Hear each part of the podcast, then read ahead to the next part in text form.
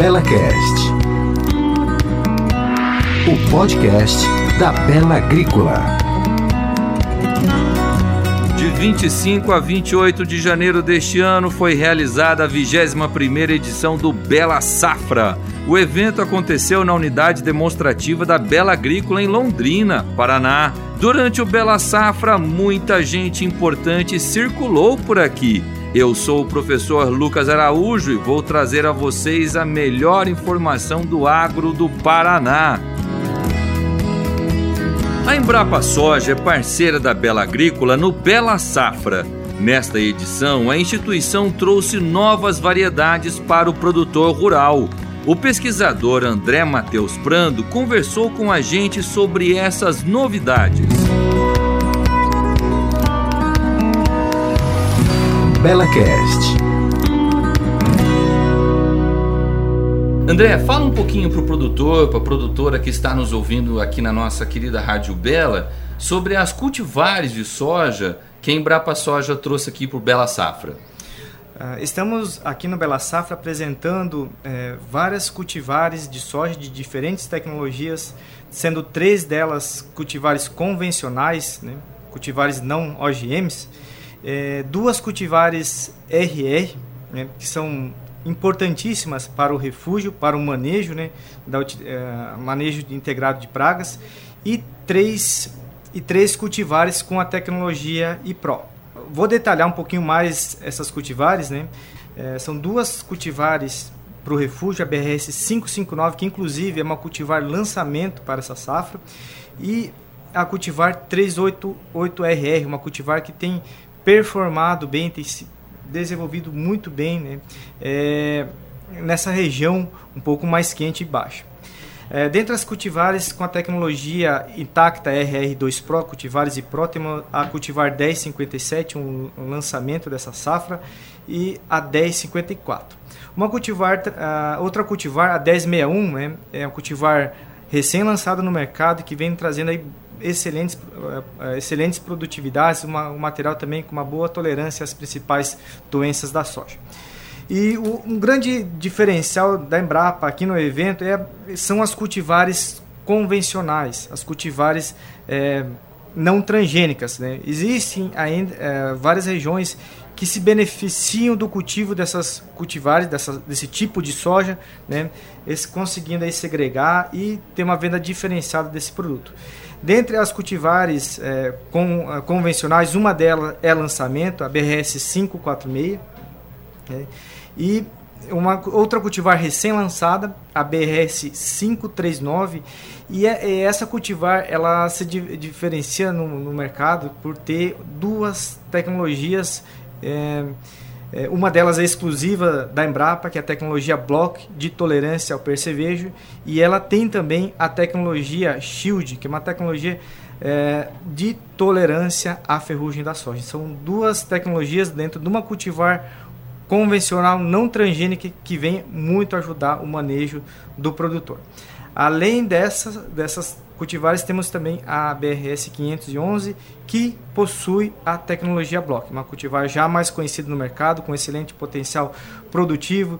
É, Para o produtor que cultiva é, convencional, ela é uma filha de 284, cultivar já bem, bem conhecida e que foi muito e ainda é cultivada no Paraná. André, a gente está pensando já na safra 22, 23, né? A safra 21, 22, muito em breve já começa a ser colhida, já tem regiões que começaram a ser colhida, inclusive. E a gente vem percebendo uma série de desafios que os produtores estão enfrentando. Dentre esses desafios, André, é, existe a questão climática. Né? Por exemplo, no estado do Rio Grande do Sul, as perdas são significativas. E aqui no Paraná também já, já houve perdas em determinadas regiões que fizeram um plantio um pouco mais cedo. É, aqui no norte do Paraná, é, ainda estamos numa situação melhor, vamos assim dizer. Então, pensando na safra 22-23, André, que tipo de recomendação que você daria para o produtor rural que está preocupado com essas intempéries, com essas mudanças climáticas, com essas questões que, que a gente não controla do clima e o que, que ele pode fazer para ele se assegurar de que ele vai conseguir ter uma boa produtividade, que ele vai conseguir obter bons resultados? Boa pergunta, Lucas. É, realmente, as, a, o clima a gente não tem como controlar. Né? É, as previsões nos dão um indicativo, mas também não existe nenhuma previsão que vai nos assegurar que aquilo vai acontecer. Então a gente tem que se prevenir e utilizar diversas ferramentas que minimizem esses impactos. Né? Nós estamos numa, num ano, uma safra uh, bastante difícil, bastante complicada, né? toda essa região, né? algumas regiões um pouco menos, mas todas as regiões aqui no sul estão sofrendo de alguma forma com essa, esse período de estiagem. E existem uh, várias, várias ferramentas que a gente pode utilizar. Né? É, plantio direto, né, com diversificação de culturas, que eu falo, é, não utilizar apenas do, duas culturas como soja e milho, que é, é, muito utilizado, mas diversificar em mais com mais outras culturas, né? Aí entre os cereais de inverno, trigo, aveia, tem os adubos verdes, tem várias outras uh, outras cultivos que vêm a diversificar e agregar esse, esse, esse sistema. O produtor pode pensar assim, ah, mas eu vou ter que deixar uma parte da minha área lá sem colher receita no inverno.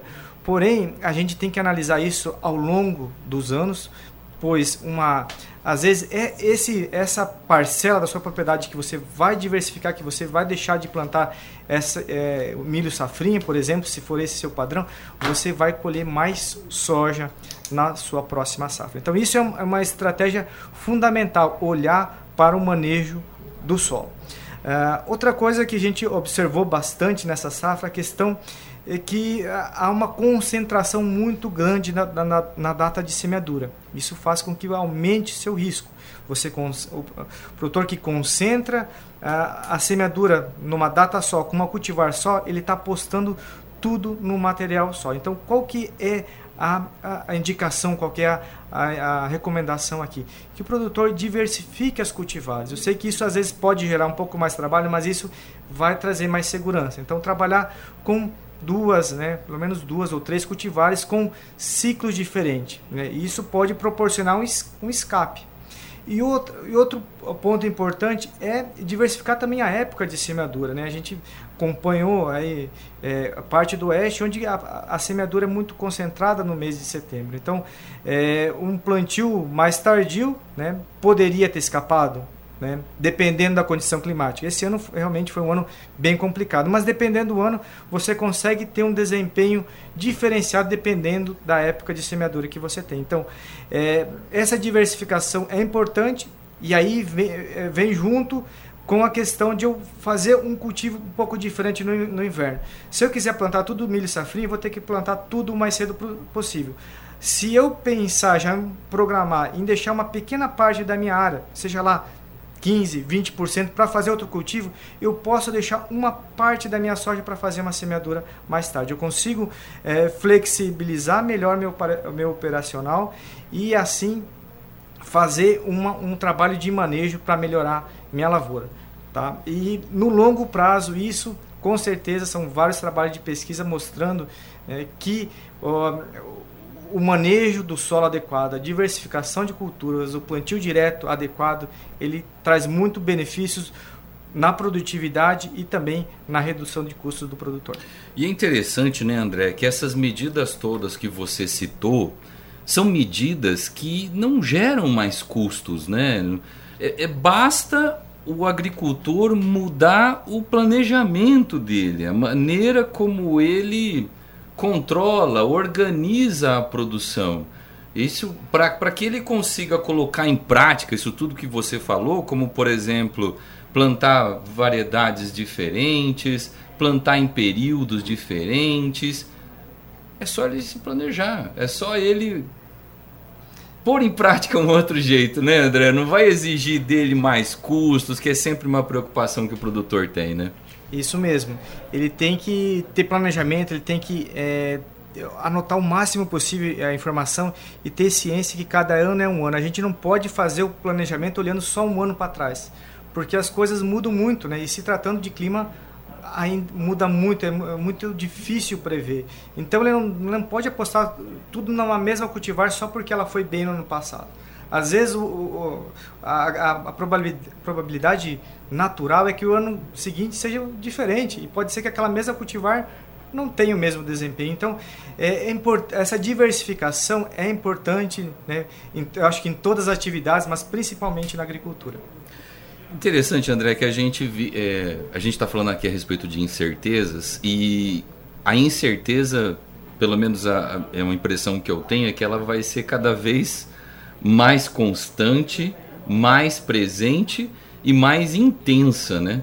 Porque a gente falava das incertezas em relação ao clima agora há pouco.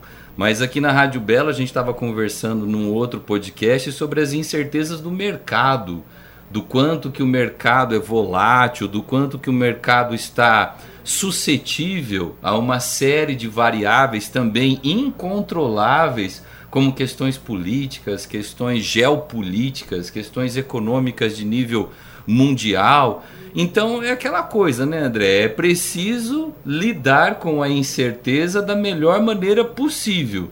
E uma das melhores maneiras de você lidar com a incerteza é justamente se planejando e fazendo um controle adequado, né? Isso aí, exatamente. André, ainda sobre a questão da, do trabalho da Embrapa aqui na Bela Safra, aqui com, com essa parceria duradoura e uma parceria extremamente importante com a Bela Agrícola, é, a gente conversava a respeito da inoculação da soja, né? Como é que é esse trabalho, André?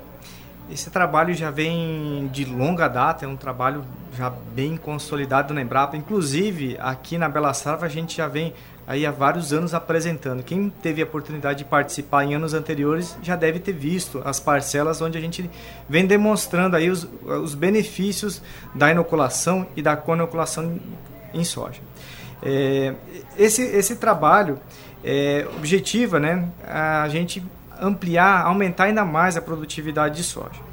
A gente tem observado aí nos, nos em levantamentos que a gente vem fazendo desde há mais de, de seis anos, é, que ainda alguns produtores não têm tirado proveito dessa tecnologia, é, ou não fazem ainda a inoculação em soja, ou não fazem bem, bem feita, que é uma tecnologia é, que eu diria assim fundamental, que 100% dos produtores, né, eu, eu, gostaria que fizesse essa tecnologia, pois é uma tecnologia de baixo custo, é muito boa para o meio ambiente, porque ao inocular uma soja com bactérias que fixam nitrogênio, você deixa de estar tá adicionando nitrogênio na soja, você está cons conseguindo produzir uma quantidade ainda maior de soja sem você é, colocar um, um, produto químico, sem você é, extrair uma reserva mineral, sem você é, utilizar um, um derivado do, petróleo para produzir uma ureia, por exemplo. Então, é uma tecnologia que é muito consolidada no Brasil. O Brasil é referência mundial hoje nessa, nessa, nesses biológicos para fixação biológica de nitrogênio. Nós somos referências e a gente tem que fazer um bom proveito, utilizar essa tecnologia. Como é que funciona? É, a utilização, é, ela é, de certa forma, vamos falar assim, fácil de utilizar. O produtor precisa adquirir um inoculante que contém essa bactéria. A bactéria tradicional da soja é o Bradyrhizóbio. E na co-inoculação a gente é, adiciona mais uma outra bactéria, que essa bactéria foi é, recomendada mais recente, é uma bactéria mais nova que é o Azospirillum brasilense. Muitos devem já ter ouvido dela, recomendada para gramíneas, para milho, para trigo, para cana-de-açúcar, mas que foi observado que junto com o bradyrhizóbio tem um efeito bastante benéfico também na produtividade da soja. E essas uh, bactérias elas convivem muito bem e pode ser, elas devem ser adicionadas no momento da semeadura, seja via semente, seja via um equipamento de inoculação no suco que o produtor pode adaptar na semeadura. Tanto uma forma quanto a outra vai pro, pro, proporcionar os mesmos benefícios. É, trabalhos realizados aqui em parceria com, com a Emater, hoje IDR Paraná, mostraram benefícios em torno de 8% no aumento de produtividade. São resultados a campo nas diferentes regiões produtoras de soja do Paraná. Em diferentes condições de cultivo, tipo de solo, em média, o resultado foi 8%, um ganho bastante expressivo. E fazendo a conta, o custo hoje de, do inoculante para a inoculação vai girar em torno de 20 a 22 reais por hectare. Com aumento de 8% na, na, na produtividade, ele resultou nessa última safra um, uma lucratividade, né, um, um lucro ao produtor de 603 reais por hectare. É, é, nenhuma outra tecnologia com esse preço vai proporcionar uma, uma lucratividade tão boa né, como a coinoculação. Então é, é uma tecnologia que hoje ainda, como eu falei, gostaria que todos utilizassem, ao menos a inoculação, ao menos o BRAD, eu acho que é, deveria ser utilizado, mas que a gente tem que difundir, levar essa informação adiante para que mais e mais produtores façam uso dela. Excelente, André. Muito boas suas palavras, muito importante essas suas recomendações e essas suas orientações técnicas para o produtor e para a produtora que estão nos ouvindo aqui na nossa querida Rádio Bela. André, muito obrigado pela sua presença, foi ótimo recebê-lo aqui. Nós que agradecemos aqui, estamos à disposição aqui na, na Bela Safra e também aqui pertinho, na Embrapa Soja, em Londrina.